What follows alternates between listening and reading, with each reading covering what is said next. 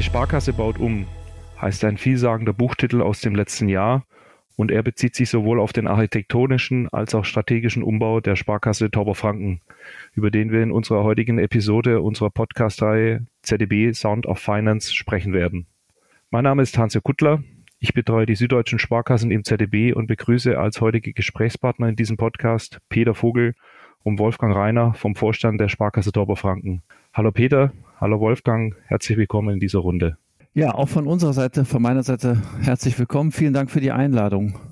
Ja, auch von mir. Vielen Dank und herzlich willkommen. Wunderbar, dann starten wir rein, Peter. Magst du uns kurz die Sparkasse Tauberfranken vorstellen? Äh, was zeichnet die Sparkasse aus? Welche Stärken hat sie? Welche Herausforderungen begegnet sie gerade? Wie schätzt du auch die Region ein? Unsere Hörer wissen nicht ganz, wahrscheinlich nicht ganz genau, wo jetzt Tauberfranken, Taubertal liegt. Stell uns doch bitte mal kurz die Situation eures Instituts vor. Ja, wir, ähm, die Sparkasse Tauberfranken. Tauberfranken liegt ähm, an der Spitze Baden-Württembergs, also ist der nördlichste Landkreis in Baden-Württemberg, ähm, auch der dünn besiedelste Landkreis in Baden-Württemberg. Da kann man sich vorstellen, dass das ähm, allein schon eine Herausforderung anstellt, was das Thema darstellt, was das Thema Flächenpräsenz angeht, Kostenstruktur. Wir sind eine sehr schöne Region, äh, lohnt sich hier mal herzukommen, Urlaub zu machen, eine Weinregion ähm, in der Nähe von Würzburg, also mal ganz grob äh, gesagt, südlich von Würzburg im äh, Frankenland. Und ähm, die Sparkasse ist dreieinhalb Milliarden Bilanzsumme groß, also ziemlich genau Durchschnitt in Deutschland. Wir liegen an Platz 140 im Ranking. Unsere Sparkasse ist natürlich sehr in der Fläche präsent. Ist eine Flächensparkasse, war eine Fusion badisch-württembergisch im Jahr 2002. Wir haben eine sehr starke Kapitalisierung. Wir sind unter den Top 10 der Sparkassen in Baden-Württemberg, haben allerdings eine unterdurchschnittliche Ertragslage, was im Wesentlichen durch einen unterdurchschnittlichen Zinsüberschuss äh, herzuleiten ist. Unser Provisionsertrag ist mittlerweile überdurchschnittlich, aber wir haben noch eine unterdurchschnittliche Potenzialausschöpfung. Das gibt natürlich Chancen im Vertrieb, in der Marktbearbeitung. Die Kosten sind unauffällig, die Personalkosten sind so im ziemlich genau im Schnitt. Die Sachkosten, äh, da sind wir besser. Da sind wir deutlich sparsamer als der Durchschnitt. Wir haben ein sehr breites Filialnetz immer noch, obwohl wir es schon halbiert haben.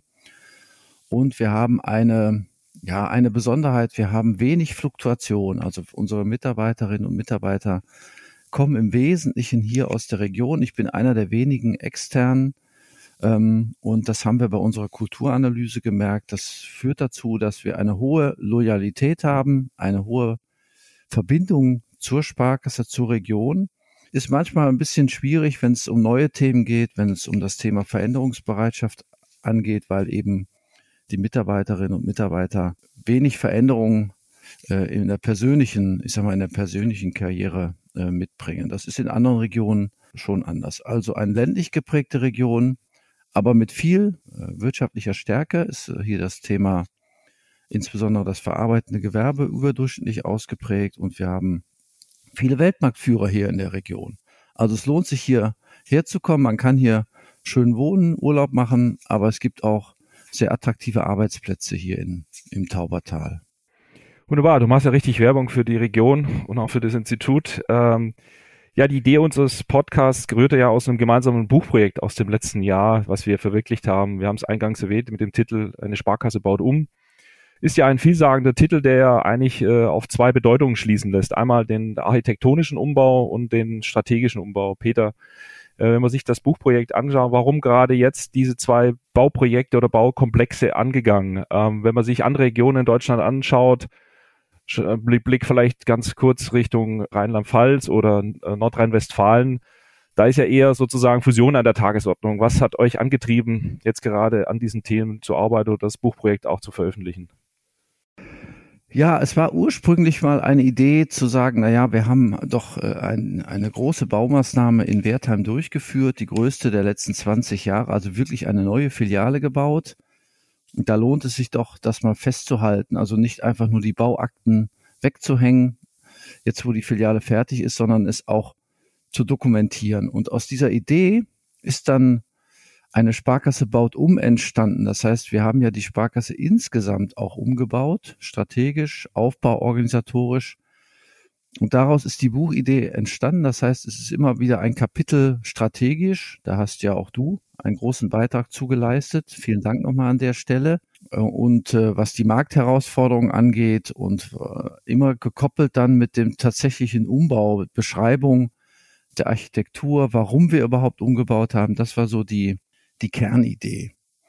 Und ähm, ja, wir haben natürlich Filialen reduziert. Als ich 2014 hier gestartet bin, hatten wir 56 Standorte. Die haben wir dann in zwei großen Schritten mehr als halbiert. Aber Wertheim ist eben so ein wirtschaftsstarker Standort, wo wir gesagt haben, da können wir zwei kleinere Filialen in SB umwandeln und äh, die alte Filiale in der Altstadt konnten wir äh, verkaufen, eine andere Nutzung zuführen, also eine Win-Win-Situation für die Stadt und haben dann gesagt, da lohnt sich wirklich ein Investment auch in Steine, auch in stationär, in eine ganz neuartige Art von Filiale.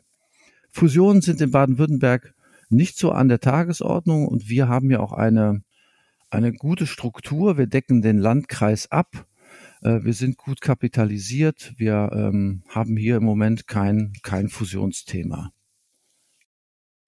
Ich bin ja kein Architekt, sondern ich bin ja Unternehmensberater. Du hast es ja schon erwähnt und meine Themen liegen, euch zu beraten bzw. Artikel zu schreiben. Magst du noch mal kurz ausführen, warum es vielleicht auch wichtig ist, diese Baumaßnahmen in Stein zu verknüpfen mit strategischen Überlegungen, die ihr angestellt habt?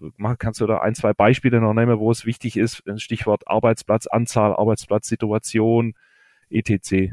Ja, wir haben ja äh, auch durch Corona äh, beschleunigt einen, einen starken Digitalisierungsschub gesehen in den letzten Jahren. Wir haben beispielsweise gesehen, dass das Thema Bargeldverfügung an den Geldautomaten allein in den letzten beiden Jahren um circa 30 Prozent abgenommen hat. Das hat Auswirkungen dann auf die SB-Ausstattung auf das Thema Geldautomaten insgesamt. Also da haben wir gemerkt, da kommen wir mit weniger Geldautomaten aus in dem Raum Wertheim. Ein Beispiel, wir haben auch ähm, die Beraterplätze verändert. Das heißt, die Berater sitzen jetzt zusammen, äh, tauschen sich aus, und äh, beraten aber dann in separaten Büros. Also sie gehen dann mit den Kunden bewusst in einen besonderen Beratungsraum, der ein besonderes Motto hat. Jeder Raum hat ein anderes Motto, äh, zum Beispiel das Thema äh, Existenzgründung oder Digitalisierung oder Kapitalmarkt, Börse, solche Themen.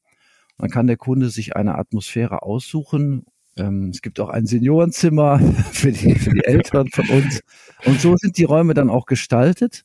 Das heißt nicht klassisch alle gleich, sondern äh, gemütlich und äh, mit einem bestimmten Motto versehen. Und wir verfügen mittlerweile auch über die Möglichkeit, digital zu beraten. Das heißt, der Berater kann dann auch in der Filiale omnikanal beraten, übers Telefon und auch über, über solche Medien, wie wir jetzt benutzen, also eben auch per, per Video, alles von einem Arbeitsplatz aus. Und ähm, gleichzeitig haben wir auch offene Flächen geschaffen, wo ein Austausch möglich ist, wo eine Kaffeeecke ist. Haben wir früher vielleicht ein bisschen belächelt, dass wir sagen, was soll denn das? Aber es bringt schon was, wenn man in einer, gerade mal kreative Themen, auch in einer anderen äh, Atmosphäre, die das äh, unterstützt, äh, bespricht und ausarbeitet und mit dem Kunden dann in, in Kontakt tritt.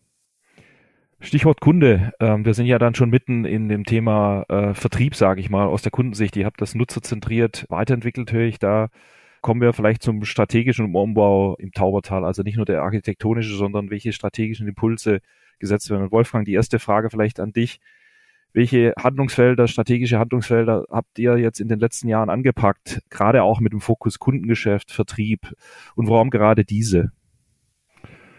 Ja, Pitt, ähm, vielen Dank. Wir ähm, haben uns im Vertrieb natürlich immer mit der Frage beschäftigt, ähm, wie können wir, der Peter hat es angesprochen, die Potenzialorientierung ähm, deutlich, deutlich erhöhen für unser, für unser Institut. Und natürlich ähm, bist du als Flächensparkasse mit einem großen Vertriebsnetz äh, sehr schnell beim Filialumbau an, angekommen tatsächlich. Und der Peter hat es ja ähm, erwähnt, wir sind beim Thema Wertheim komplett neue Wege gegangen. Wir haben unser Filialnetz deutlich verschlankt. Die Intention dahinter ist immer Wir wollen weniger, aber bessere Filialen tatsächlich haben und das ist uns, uns da bin ich überzeugt von den Werten hervorragend gelungen.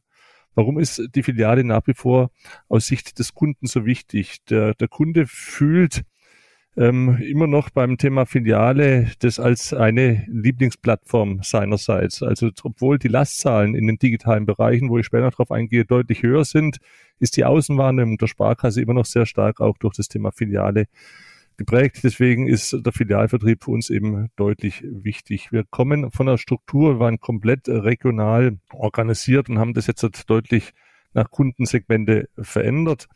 Wir haben ähm, den Privatkundenvertrieb ähm, nur noch in einer Verantwortung. Wir haben den Firmen- und Unternehmenskundenvertrieb und auch neu für uns entscheidend den digitalen Vertrieb als neue ähm, wirklich Schlüsselstelle für uns weiter weiterentwickelt. Wir ähm, haben auch neue Wege beschritten. Das Stichwort Finanzpunkt sagt dir vielleicht was. Wir sind ähm, die erste Sparkasse in Baden-Württemberg, die aktiv bei dem Betrieb von Filialen die Kooperation zur hiesigen Volksbank auch gesucht hat. Das Thema kommt ursprünglich aus Hessen, von der Frankfurter Volksbank und der Taunus-Sparkasse, die ähm, erste Finanzpunkte ähm, betrieben haben. Und das ist ein anderes Label als eine Sparkasse, eine Volksbank, das muss man wissen. Also das ist eine neue Marke, die da im Markt aufgesetzt wird und es geht darin, sich Filialen zu teilen, die du alleine nicht mehr betreiben könntest. Das sind sogenannte Ein-Mann- und Service-Filialen. Also da hast du einen Berater sitzen, eine Servicekraft und die betreibst du dann nur noch tageweise im Wechsel mit der Volksbank. Dort beraten werden überwiegend Privatkunden, ähm, also das, das niedrigere Segment. Ähm, es gibt dort das Basisangebot. Es gibt einen guten SB-Bereich, der noch getrennt ähm, aufgestellt ist. Natürlich können die Kunden von beiden Automaten ähm, Geld abheben, aber die Einzahlung geht eben nur über den institutseigenen Automat. Also das Thema Bargeldversorgung ist nur noch im SB-Bereich möglich. Wir haben da fast den kompletten Verzicht auf Papier realisiert. Also das ist ja schon lange so eine Wunschvorstellung von allen Sparkassen, so die papierlose Beratung, das papierlose Büro, das funktioniert dort schon sehr gut.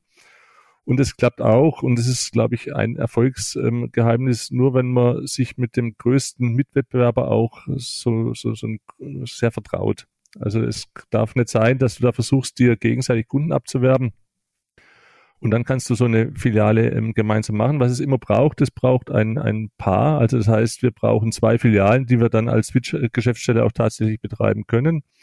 Und das hat ähm, da gut funktioniert, weil wir in zwei Nachbarorten, bei uns ist das Großrinderfeld und dann Werbach eben ähm, jeweils einen Finanzpunkt betreiben. Einmal sind wir Hausherr und die Volksbank mietet sich ein, so wie in Großrinderfeld. Und einmal ist es die äh, Volksbank, die Hausherr ist wie in Werbach und wir mieten uns entsprechend ein.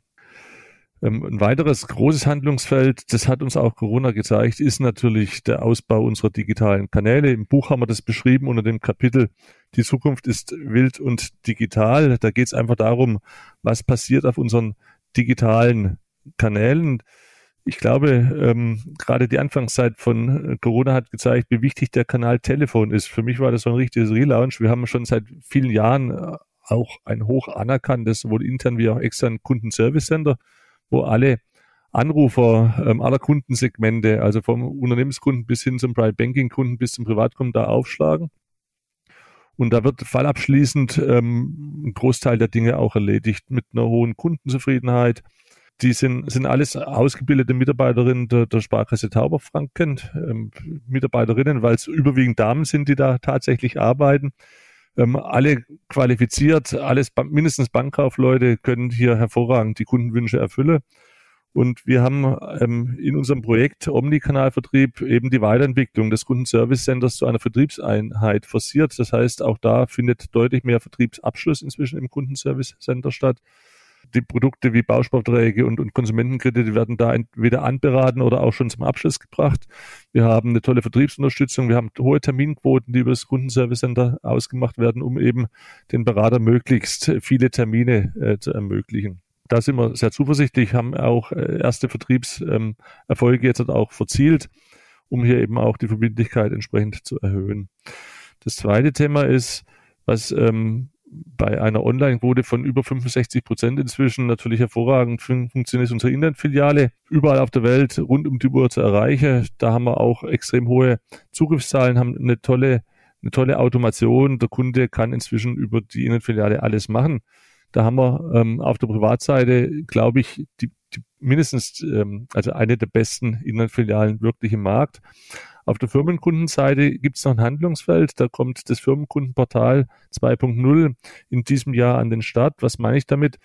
Die Notwendigkeit vom Firmenkunden auf eine separate Firmenkunden in der Filiale zu gehen, ist momentan halt so, so arg hoch, weil der Automatisierungsgrad im Firmenkundenbereich nicht da ist, wo er im Privatkundenvertrieb tatsächlich ist. Da sind wir aber jetzt guter Dinge.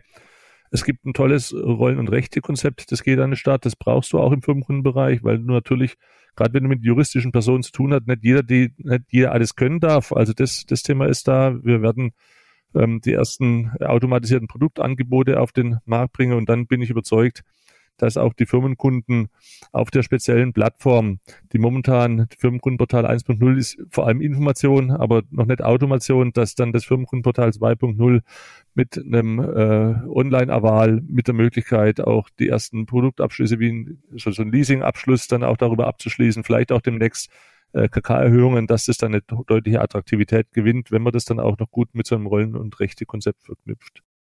Ja, ich, äh, höre raus, dass das Thema Omnikanal und Multikanal eine, eine bedeutende Rolle aus Kundensicht spielt. Du hattest äh, das Thema im Privatkundengeschäft angesprochen, jetzt auch, jetzt auch im Firmenkundengeschäft.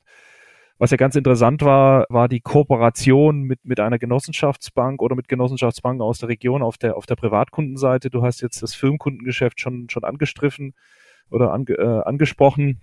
Vielleicht magst du uns noch zu der Kooperation mit S International äh, Nord äh, berichten, vielleicht nochmal kurze Ausführungen, warum das jetzt auch gerade in dieser Situation, was äh, ich sage jetzt mal Krise in der Ukraine betrifft, der hat der sicherlich noch nicht antizipiert, äh, wo er gestartet hat, aber kommt jetzt sozusagen noch dazu. Vielleicht können wir da nochmal äh, einen kleinen Schwenk ins Firmenkundengeschäft machen, bevor wir dann zu, zu Peter in, den, das Vorstandsvorsitzende Ressort wechseln. Okay, ja. Wir, wir haben vorhin ja über Potenziale gesprochen. Ein großes Potenzial ähm, deutschlandweit liegt im Auslandsgeschäft tatsächlich. Ähm, wir sind als Sparkasse Tauberfranken mit Sicherheit Marktführer bei Mittelstandsfinanzierung. Wenn man das Auslandsgeschäft anschaut, ähm, haben wir da Marktanteile, die weit von, von diesen Marktanteilen tatsächlich wegliegen. Und wir haben seit Jahren ein Auslandsgeschäft selbst betrieben, waren da auch immer profitabel, aber hatten da ähm, keine wirkliche Neukundenstrategie, haben auch da mehr verwaltet als wirklich, als wirklich agiert. Und da kam es für uns passend, dass ausgehend von Heilbronn und Ludwigsburg in ähm, Baden-Württemberg, vor allem im nördlichen Teil, es diese Gesellschaft gab, es in der Saal Baden-Württemberg Nord. Da haben sich mehrere Sparkassen zusammengeschlossen, um das ähm, Auslandsgeschäft dort zu bündeln, dort zu professionalisieren und dann eben auch ähm, ein deutlich besseres, aus Kundensicht attraktiveres Angebot zur Verfügung zu stellen. Inzwischen sind es 13 Sparkassen mit Bilanzsummen von über 80 Milliarden, die hier erfolgreich ähm, Auslandsgeschäfte anbieten. Es int Baden-Württemberg Nord, so ist unsere ähm, Bezeichnung, ist eine reine Abwicklungsplattform. Das heißt, der Kunde bleibt Kunde der Sparkasse Taufang. Das ist für uns ganz entscheidend. Aber die Abwicklung und Beratung und auch die Preisstellung erfolgt dann über die S International Baden-Württemberg Nord. Die Geschäfte gehen natürlich dann schon anschließend, zum Beispiel im Derivatebereich, aufs Buch der Sparkasse Tauberfranken.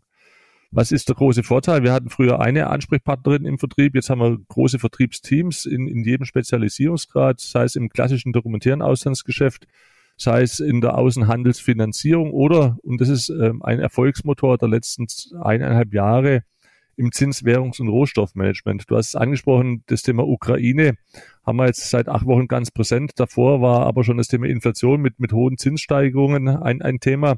Und der Wunsch auf Absicherung ist so ausgeprägt wie, wie nie zuvor. Und wir haben gerade im Derivatebereich das erfolgreichste Jahr der Sparkasse Tauberfranken ähm, ever abgeschlossen im Jahr 2021 und sind auch im Jahr 2022 jetzt schon wieder mit, mit deutlichen Zielüberfüllungen tatsächlich da.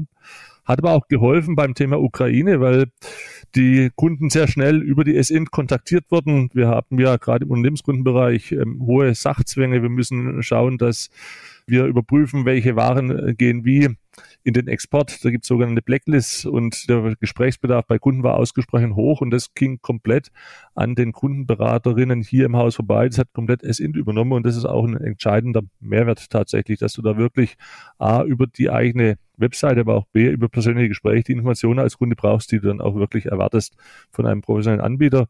Und last but not least, über Skaleneffekte können wir natürlich heute auch ganz andere Preise erstellen. Was wir haben, ist jetzt schon auch eine tolle Neukundenstory. Wir haben viele Kunden, die im Außengeschäft bis dato nicht mit der Sparkasse Tauberfang zusammengearbeitet haben, zurückgeholt, so dass ich überzeugt bin, dass das der richtige Weg ist, ähm, auf Kooperationen zu setzen, auch unter Sparkassen. Das ist ein spannendes Thema. Ähm, das heißt, eingangs ja da dargestellt, äh, Fusion in, in Baden-Württemberg aktuell nicht, nicht das Thema, aber sehr wohl Kooperation. Das Auslandsgeschäft ist, ist ein Beispiel. Es gibt wahrscheinlich noch weitere. Äh, ihr kooperiert mit äh, Volksbanken, was das Thema Filialsystem anbetrifft. Ähm, gut, lass uns mal den Blick auf das Ressort des Vorstandsvorsitzenden Peter Vogel wenden. Welche Themen seid ihr dort angegangen? Vielleicht auch erstmal in deinem Ressort, Peter, beziehungsweise dann als Vorstandsvorsitzender hast du natürlich Blick, was Kulturführung etc. anbetrifft, was das ja ins ganze Haus strahlt. Äh, magst du uns da noch berichten davon? Ja, äh, wichtig ist, ist uns, ist ähm, mir das Thema, äh, dass es systematisch erfolgt. Das heißt, wir haben einen, einen systematischen Strategieprozess und es ist immer wichtig aus meiner Sicht, dass das auch einer gewissen Systematik folgt, dass auch äh, angefangen von den Führungskräften alle Mitarbeiterinnen und Mitarbeiter verstehen, was wir tun und warum wir das tun. Und da hatten wir äh, Handlungsbedarf. Also unser Strategieprozess war formal sehr gut, aber wir haben schon auch gemerkt, dass wir äh, jetzt an, an Grenzen stoßen äh, durch das Umfeld. Nicht? Das muss ich jetzt nicht äh, lang erklären, aber das Thema Digitalisierung haben wir angesprochen, aber insbesondere die Negativzinsen drücken auf den Ertrag und wir haben hier gemerkt, wir müssen auch wenn wir diese Anforderungen der Zukunft bewältigen wollen, müssen wir auch an den Methoden, an den Methoden äh, arbeiten. Sehr auffällig bei unserer Sparkasse war die ähm, Struktur, also eine sehr breite Struktur mit beispielsweise vier Regionaldirektoren allein für das Privatkundengeschäft und auch nochmal für das Firmenkundengeschäft und auch sehr viele Bereiche im Stabsbereich und allein auch zum Beispiel drei Marktfolgebereiche. Das haben wir uns angeschaut und haben dann in einem ersten Schritt auch in Zusammenarbeit mit ZDB, mit euch, äh, mit einem Blick immer auf BDZ, Betriebsstrategie der Zukunft, die zentrale DSGV-Strategie, ähm, die Aufbauorganisation signifikant verändert. Also wirklich, wirklich verschlankt, so dass wir jetzt so aufgestellt sind, dass wir äh, im Bereich des Kollegen äh, eben einen Bereich haben, der den stationären Vertrieb organisiert, einen Bereich, der den digitalen Vertrieb organisiert, im Privatkundenbereich, dann den Firmenkundenbereich, Private Banking und Treasury, also vier plus eins, sage ich mal. Und äh, in meinem Bereich eben aus Orga und Personal die Unternehmensentwicklung, gebildet aus dem ganzen Vorstandsstab und Controlling, Rechnungswesen, ein Bereich Unternehmenssteuerung. Aus drei Marktfolgebereichen einen gemacht und, und das, gut, bei Revision und Beauftragtenwesen hat man nicht so viel Spielraum. Also wir haben jetzt jeder vier Dezernate. Das macht die ganze Sache übersichtlicher, tra äh, transparenter und auch natürlich in der Führung deutlich schlanker. Damit ist natürlich verbunden, dass wir weniger Führungskräfte haben, auch in der Ebene darunter. Und das heißt dann natürlich, dass jede Führungskraft auch mehr Führungsverantwortung hat. Das war auch uns wichtig, weil wir gemerkt haben, wir brauchen echte Führungskräfte. Das war ja auch, du hast es angesprochen, Pitt, das Thema Führung und Kultur haben wir dann sehr, sehr schnell in den Fokus genommen, weil wir ich sag mal, wenn man auf Strategiekarten schaut, ist ja auf klassischen BSC, Balance Scorecards, das Thema Mitarbeiterebene meistens unten angesiedelt. Das heißt aber nicht, dass das der unwesentliche Teil ist, sondern für mich ist das quasi die Basis. Also das die Themen, Themen Kultur und Führung sind ja so der Kit, der dafür sorgt, dass die Sparkasse vernünftig steht und dass die Prozesse vernünftig, vernünftig laufen. Und ähm, diese Reduktion der Bereiche führt zu einer Zunahme der Führungsverantwortung. Wir hatten auch ganz am Anfang 56 eigenständige Filialleiter. Jetzt gibt's noch sieben Filialbereichsleiter, die natürlich mehrere Filialen leiten und dann damit natürlich auch eine echte Führungsaufgabe auch haben äh, aufgrund der höheren Anzahl von Mitarbeitern. Also aus unserer Sicht müssen das mal mindestens fünf sein, maximal zwölf. Das ist so die Leitlinie. Aber eben nicht so ein oder zwei Mitarbeiter, weil dann ist es ja keine richtige Führungsaufgabe. Bei der Kulturanalyse, die haben wir ja mit euch gemacht, mit, äh, mit deinem Kollegen gemeinsam. Und ähm, da sind schon, finde ich, sehr spannende Dinge rausgekommen. Also wir haben damals 2019 15 Tiefeninterviews durchführen lassen, a zwei Stunden, immer mit dem Thema Unternehmenskultur, äh, Führung, Kundenorientierung. Und ähm, dabei ist rausgekommen, dass unsere Mitarbeiter eine große Verbundenheit haben mit der Sparkasse. Zwei von drei kommen auch aus der Sparkasse, sind im Schnitt 21 Jahre in der Sparkasse äh, äh, tätig. Äh, darauf kann man natürlich stolz sein und das damit ist auch eine große Verbundenheit mit der Sparkasse verbunden. Aber als wir dann gefragt haben, wie ist die Bereitschaft oder die Offenheit für Veränderungen, waren nur 17 Prozent wirklich offen dafür. Das heißt, ähm, der Anspruch oder die Einsicht, dass wir uns verändern müssen, die ist klar gegeben. Die Veränderungsbereitschaft war leider äh, unterdurchschnittlich. Gleichzeitig war aber der Anspruch an die Führung enorm hoch. Also die Mitarbeiter sagen schon, äh, Führung ist ein wichtiges Thema und ähm, die Führungskraft muss, muss äh, äh uns durch diesen Veränderungsprozess führen. Und äh, das war für uns dann auch der Ansatz, dass wir gesagt haben, naja, also äh, das ist alles richtig und wichtig, aber wenn wir wirklich schneller werden wollen als Sparkasse, äh, müssen wir aus dieser Flächenhals-Thematik raus, dass alles über, über die Führungskraft geht, Veränderungen immer von oben nach unten organisiert werden, hierarchisch. Ähm, das ging in der Vergangenheit, aber das macht uns bei der Geschwindigkeit der Veränderung und der Vielzahl der Themen, die wir gleichzeitig äh, vor der Brust haben, äh, nicht schnell genug. Und deswegen haben wir aufbauend auf dieser Kulturanalyse unser Führungsinstrumentarium deutlich verändert und äh, sehr viel investiert in, in Führung, aber auch in Methodik. Wir sind ja, durften ja einige Tage bei euch zu Gast sein in Hamburg, in eurem Hub und waren auch im S-Hub in Hamburg. Das hat sich wunderbar ergänzt und haben da mal gelernt, wie man mit anderen Methoden eine Sparkasse transformieren kann, Veränderungsprozesse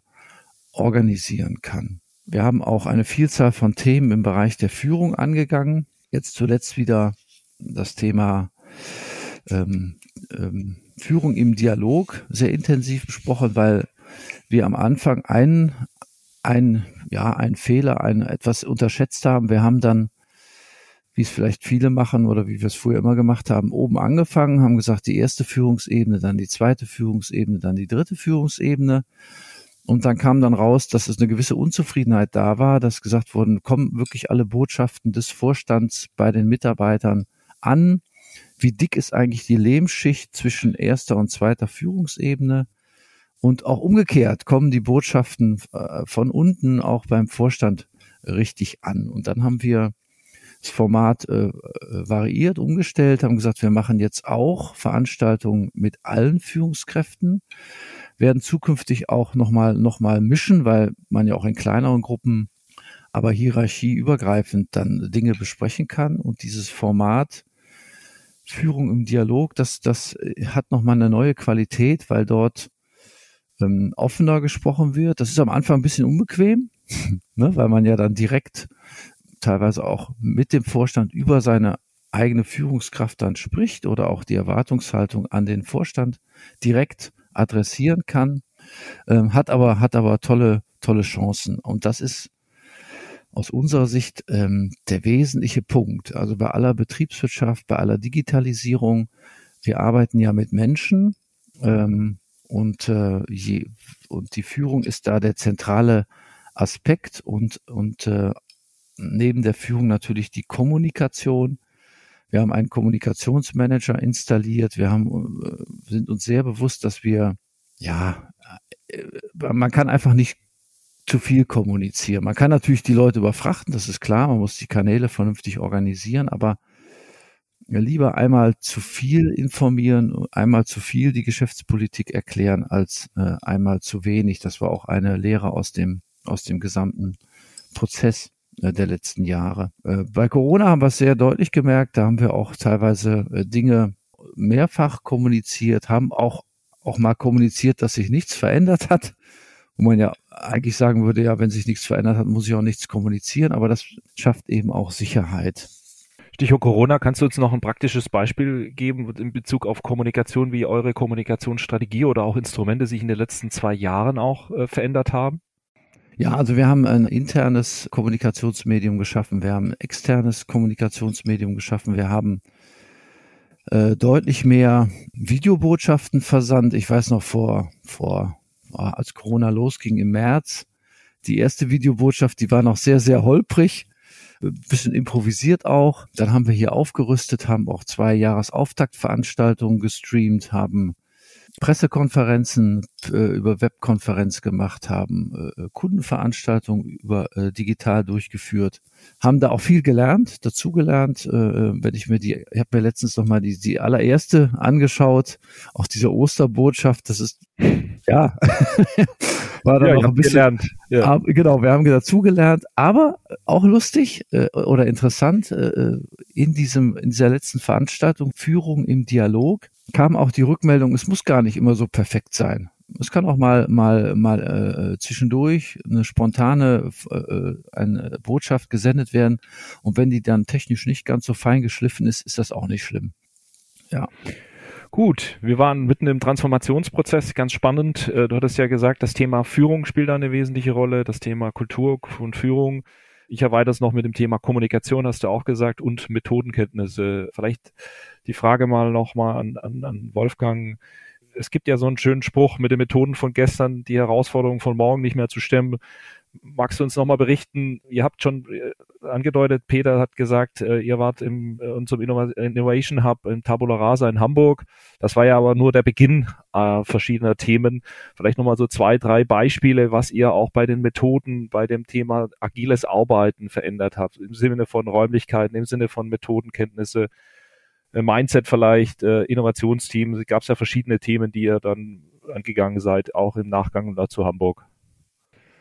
Gut, Pitt, ähm, Hamburg hat ja auch ähm, dem Vorstand äh, da deutlich Impulse gebracht. Wir waren ja, glaube ich, so hast du es gesagt, einer der wenigen Vorstände, die auch auf dieser Lernreise tatsächlich ähm, waren, um eben auch hierarchieübergreifend eben auch zu erkennen, was ist denn der neue Spirit oder du bezeichnest als Mindset.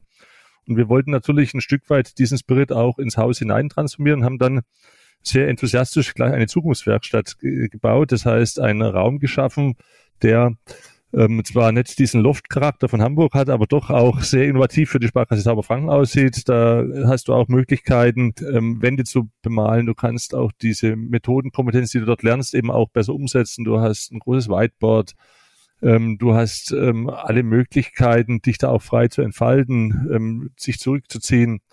Und dann kam, und so muss man es auch deutlich aussprechen, Corona und dieses agile Arbeiten ähm, fußt schon auch zu einem großen Teil auf persönliche Nähe. Also in so einem Team in der Zukunftswerkstatt zu arbeiten, ähm, mal so eine Lernreise äh, mit so einer Persona durchzugehen, sich dann gegenseitig ähm, zu ergänzen, ähm, an der Wand was hinzuschreiben. Das kannst du nicht eins zu eins, trotz aller Digitalisierung, in, in, das, in die digitale Zeit hin, hinein transformieren, weil einfach so dieses Zwischenmenschliche, diese, dieser Austausch, diese, diese Interaktion einfach fehlt. Und das hat uns da auch ein, ein bisschen zurückgeworfen. Das möchte ich an der Stelle durchaus durchaus erwähnen. Wir kommen jetzt allerdings wieder häufiger zusammen. Also diesen Raum der Zukunftswerkstatt gibt es nach wie vor. Wir nutzen auch manchmal ganz gezielt andere Räume. Zum Beispiel jetzt beim Thema Kultur und Führung sind wir auch komplett aus der Sparkreise rausgegangen, weil manchmal hilft es ja schon, wenn du einfach mal aus den Räumlichkeiten raus bist, ähm, auch manchmal auch ähm, in Bewegung bist, ähm, um eben da auch Ergebnisse, gute Ergebnisse zu, zu erzielen. Was spannend ist, ist immer noch das Thema Fehler zuzulassen. Also diese, diese Kultur, das, was du vorhin beschrieben hast, ähm, Sinnschäftung schlecht Profit, Netzwerk schlecht Hierarchie, Befähigung schlecht Kontrolle, also alles das, was du da so lernst, fußt ja auch darauf, dass du mal, dass du sehr experimentierfreudig bist. Und da kommst du natürlich dann doch auch immer wieder, immer wieder an Grenzen. ähm, was so, ähm, das, das musst du ständig auch trainieren, dass du eben auch mit einer 80 Prozent Lösung zufrieden bist. Wir kommen aus der Sparkasse Tauberfranken ist sehr ausgeprägt, was so das Thema Sicherheitsorientierung angeht. Lieber 120 Prozent erst haben, um, um dann loszuschauen. Einen, einen hohen Dokumentationsaufwand haben wir immer betrieben in allen Projekten. Und äh, das ist ja was, was ähm, in diesen, ähm, mit diesen Methoden überhaupt nicht funktioniert. Das heißt, du gehst mal los, probierst was aus, du machst auch mal Fehler. Ähm, und ähm, da sind wir deutlich weiter als noch vor Jahren, aber da glaube ich, haben wir noch eine gute Wegstrecke vor uns, sodass eben auch noch der Mut ähm, da ist, auch vielleicht mal loszulaufen, auch wenn eben nicht alles schon steht. Das Thema Innovationsteam ist spannend. Gerade die letzten Jahre hat uns gezeigt, dass die Dynamik der Zeit ähm, eigentlich kaum Zeit für neue Innovationen ähm, lässt. Wir nutzen das Innovationsteam sehr stark, eben alles, was gerade auf der Rampe steht, sehr schnell auch ins Haus zu transformieren. Also das ist, ähm, für mich steht Innovation eher, wie bringe ich Themen, die gerade schon da sind, schnell ins Unternehmen, ähm, als ähm, ich ziehe mich mal 14 Tage zurück, komme mit fünf neuen Geschäftsideen zurück und ähm, äh, revolutioniert dann das Haus. So weit sind wir noch nicht, sondern es geht darum, auch bei der Umsetzung von, von Themen, die ja mit hoher, mit hoher ähm, Wucht auf die Sparkassen auch zukommen, eben sehr schnell ins Haus ähm, hinein zu transformieren. Und das hat sich gezeigt, auch unter Corona, wo du ja wirklich sehr schnell Dinge umsetzen musstest, dass es gut funktioniert inzwischen. Stichwort agiles Arbeiten. Ihr seid ja richtig euphorisiert. Äh, kann ich mich noch erinnern, vor zwei Jahren oder glaube ich drei Jahren ist es ja schon her, das war ja noch vor Corona, aus Hamburg gekommen und äh, das erleben wir häufig ähm, dann leider auch ein Strömungsabriss, wenn man dann in der Sparkasse oder im Regionalinstitut wieder ist und die, sagen wir, die Realität äh, äh, vor Augen hat, was Räume anbetrifft, was Methoden anbetrifft. Wie habt ihr es geschafft, die Alltagsrelevanz herzustellen bei den agilen Methoden? Vielleicht gibt es da nochmal ein, zwei interessante Beispiele für unsere Hörer, wo sie sagen können, wie schaffen wir es auch im, im Alltag, also nicht nur im Innovation Hub von ZDB, sondern wenn man dann in der Sparkasse ist, eine Alltagsrelevanz der agilen Methoden herzustellen. Ja gut, ähm, wir haben im letzten Jahr begonnen, die, die, die digitale Transformation nochmal strategisch für uns zu erarbeiten. Das nennt sich digitale Agenda. Und, und da wird im Moment bei, bei jedem Punkt bewertet, ähm, wie, wie hohe Relevanz habe ich und mit welchen Methoden gehe ich das Thema an. Mache ich das klassisch über so ein Projekt, wie man das manchmal auch machen muss, wie zum Beispiel das Thema Kreditprozesse, das hat ja auch ZDB begleitet, da hast du eine klassische Projektstruktur. Oder sind es eben Themen, die ähm, viel schneller gehen, wenn man, wenn man sich außerhalb Projektstrukturen äh, befindet. Ähm, so das Thema, das Thema Firmenkundenportal 2.0 ist ein Thema, weil du da halt äh, sag mal, auch Dinge auch schnell umsetzen kannst. Ähm, oder auch, auch andere Sachen. Also da wird immer sehr schnell drauf geschaut, machen wir das äh, klassisch oder, oder nutzt man da eben auch ähm, eine Lernreise, mal ein neues Produkt. Wenn ich mir anschaue, wie schnell heute unsere Produkte auf die Homepage kommen, dann hat es, früher hast du das klassisch im Projekt gemacht, hast gesagt, erst wenn ihr alle Prozesse habt, dann stelle ich sie drauf. Heute macht man das im kleinen Team, schaut, das passt und es kommt, kommt auf die Homepage, kommt in die S-App, man schaut an, kann ich das für alle, alle Vertriebskanäle tatsächlich nutzen. Also das sind, das sind ganz wirklich praktische Handlungsfelder. Aber die Herausforderung steht schon, dass du das auch diese Methodenkompetenz am, Lauf, am Laufen hältst. Also diese Lernreise immer wieder auch mal zu wiederholen, dass du da auch Routinen kriegst, auch andere Methoden anzuwenden.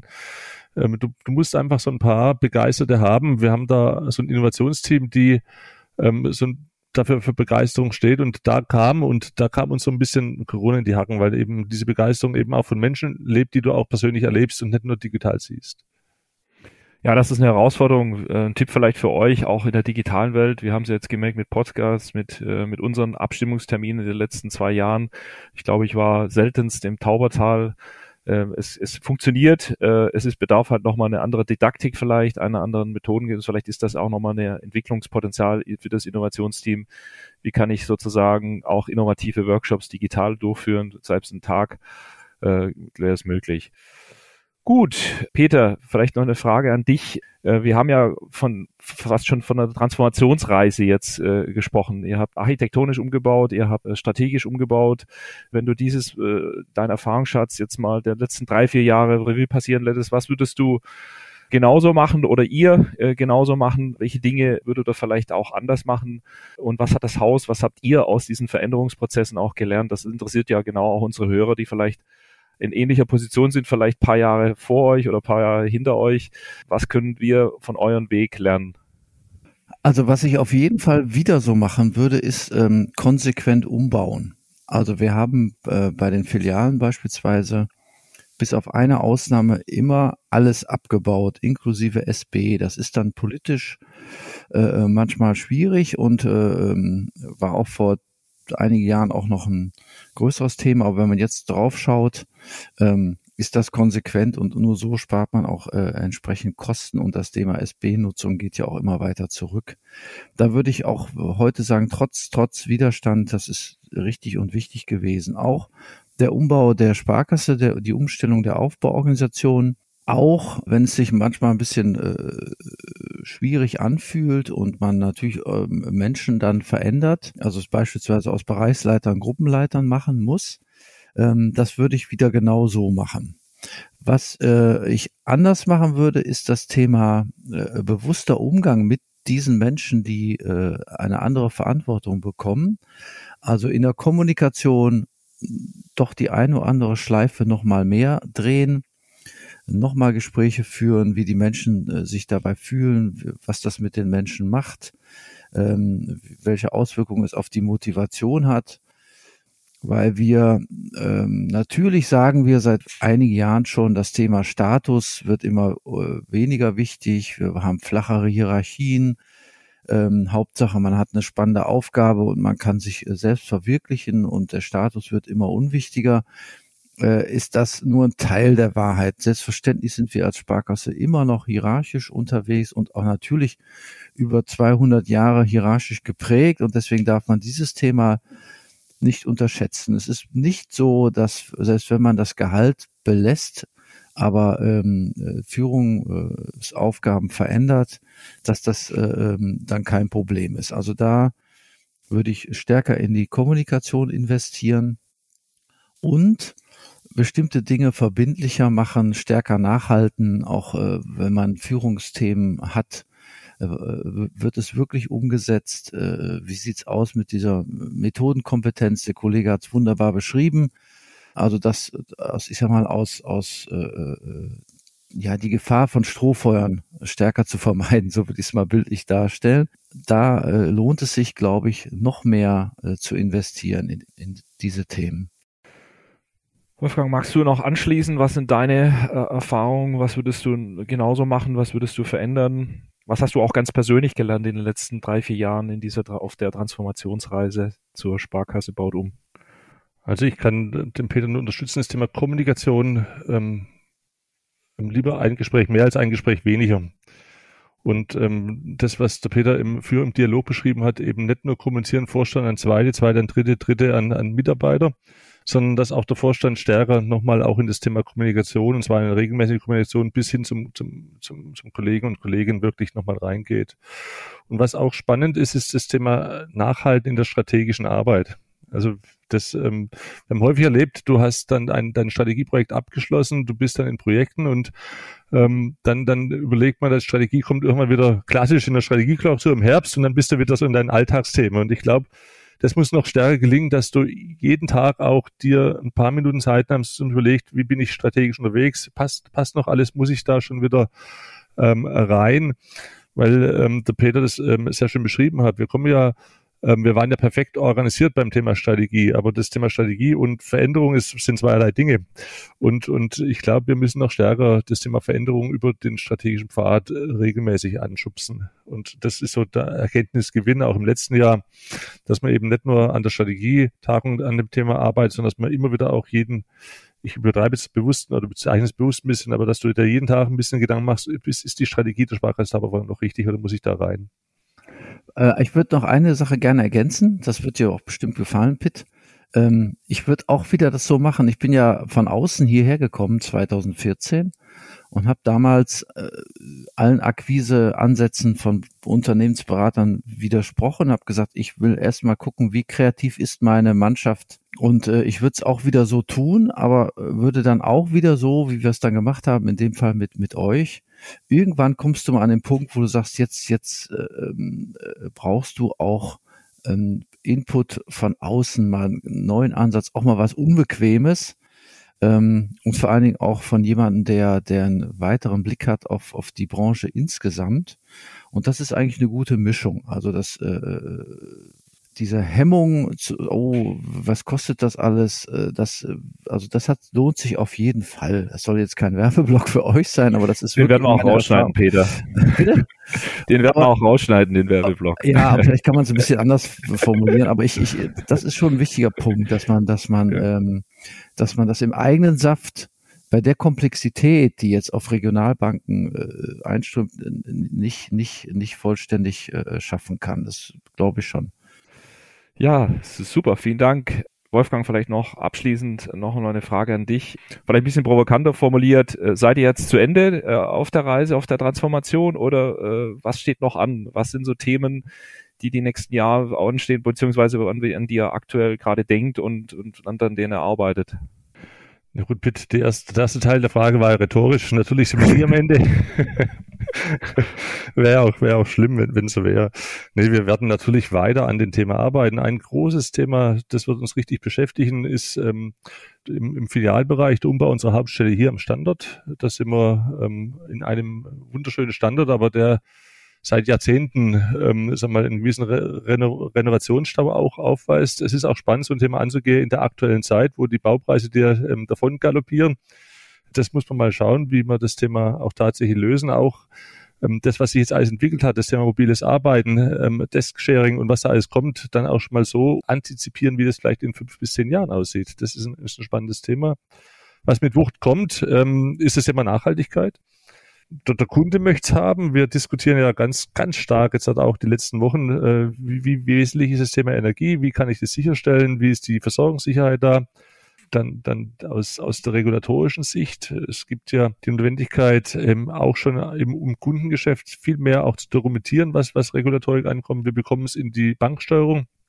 Wir müssen äh, Transparenz schaffen, ähm, zum Beispiel im Kundenkreditgeschäft, wie viel äh, Finanzierungen gehen eben in welchem Bereich. Wir, wir rechnen damit, so muss ich sagen, dass wir dann ähm, vielleicht auch unterschiedliche Eigenkapitalunterlegungen mal bekommen werden, je nachdem, was du, was du finanzierst. Wir müssen uns mit ESG-Scorings beschäftigen. Also da kommt, da kommt ein richtiges großes Thema auf uns zu, das ja das Haus in Gänze, das in Gänze betrifft. Von Kundenseite über unsere Gesellschafter. Was machen wir selber beim Thema Nachhaltigkeit als Sparkasse bis hin in das Thema Banksteuerung? Was, was müssen wir beachten? Und dann wird sicherlich auch spannend sein, das, was ich vorhin schon mal geschreift hat, ähm, welche neuen Geschäftsfelder gibt es tatsächlich noch? Wir sind ja, ähm, da werde ich jetzt ein bisschen antiquiert, eine öffentliche Anstalt. Das heißt, du hast Landesgesetze, du musst schauen, dass alles, was du dir da ausdenkst, auch kompatibel ist mit dem Sparkassenrecht. Ähm, wir denken da an ähm, eine, eine Immobilienstrategie der Sparkasse Tauberfranken, vielleicht auch mit eigenen Tochtergesellschaften, mit Kommunen dann vielleicht auch mal das Thema ähm, Wohnraumschaffung weiter zu verbreitern. Du hattest mal berichtet von so einem Thema Pflegeplattform. Es gibt, ähm, habe ich letzte Woche gehört von, von anderen Sparkassen, auch eigene Apps zum Thema Immobilien und zum Thema Nachhaltigkeit. Also da passiert relativ viel.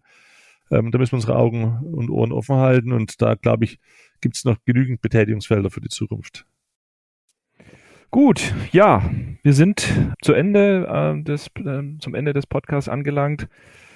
Ich darf mich bei euch für das interessante und kurzweilige Gespräch äh, sehr bedanken. Äh, lieber Peter, lieber Wolfgang, es hat mir sehr viel Spaß gemacht, mit euch zu sprechen. Ich wünsche euch oder wir wünschen euch viel Erfolg auf dem weiteren äh, Weg des Umbaus eurer Sparkasse, denn ich höre, ihr seid noch nicht am Ende, sondern ihr seid weiterhin auf dem Weg. Ja, äh, wir haben oft über das Thema Buch gesprochen, äh, das zitierte, das viel zitierte Buch, das kann man gerne auf den entsprechenden Plattformen bestellen. Ich weiß nicht, äh, auf welcher äh, Rangfolge ihr mittlerweile rangiert, ähm, aber ich glaube, es ist noch überschaubar. Ich glaube, wir brauchen noch ein paar Nutzer äh, äh für das Buch.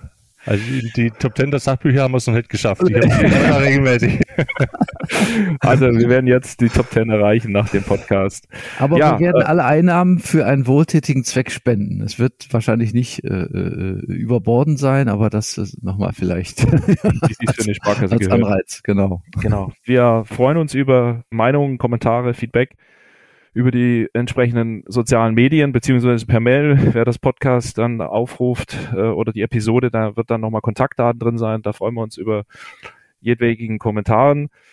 Ja, wer, wer es gefallen hat, das Podcast, auch andere Podcasts von ZDB sind ja in der Reihe äh, aufgetaucht und können abonniert werden. Wir freuen uns über eine Bewertung. Ja, vielen Dank nochmals an der Stelle und bis zum nächsten Mal bei ZDB Sound of Finance.